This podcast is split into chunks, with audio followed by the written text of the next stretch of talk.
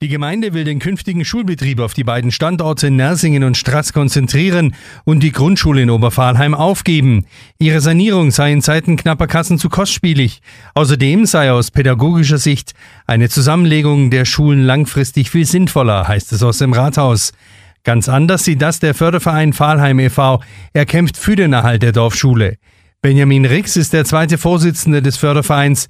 Wenn er von der Grundschule Oberpfahlheim spricht, kommt er regelrecht ins Schwärmen. Die Schule, wenn man sie sieht, die ist wirklich wunderschön im Grünen. Die Kinder können fußläufig zur Schule laufen.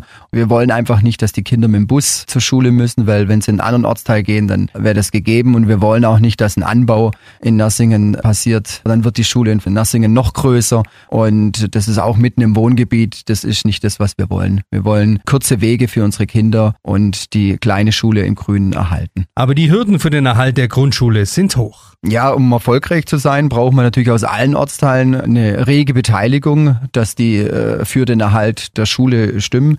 Bei einem Ratsbegehren brauchst 20 Prozent der wahlberechtigten äh, Bürger und man braucht natürlich auch die Mehrheit. Also wie bei jeder Wahl, du brauchst einerseits die Mehrheit und 20 Prozent müssen mit Nein stimmen äh, und dann ist für den Erhalt der Schule in Oberpfahlheim. Der Verein hat aber einen bedeutenden Fürsprecher, den Ulmer Drogeriemarkt König Erwin Müller. Er selbst ging in Oberpfahlheim zur Schule und will sie deshalb erhalten. Wenn ein Mann wie Erwin Müller da sich ganz klar positioniert und ausspricht, da haben wir äh, extrem viel positiven Feedback bekommen. Und ich finde es auch die Verbundenheit, dass ein Mann, wenn er wirklich da zur Schule gegangen ist, dass er sich dann äh, dafür einsetzt, da auch wirklich seinen Namen dann als Unterstützer herzugeben. Das finden wir natürlich schon wirklich großartig und wir sind auch sehr dankbar dafür. Sollte die Oberpfahlheimer Schule erhalten bleiben, würde Müller eine Million Euro für ihre Sanierung zuschießen. Die komplette Sanierung soll rund 3,3 Millionen Euro kosten. Gut investiertes Geld, sagen die einen, die reinste Geldverschwendung die anderen.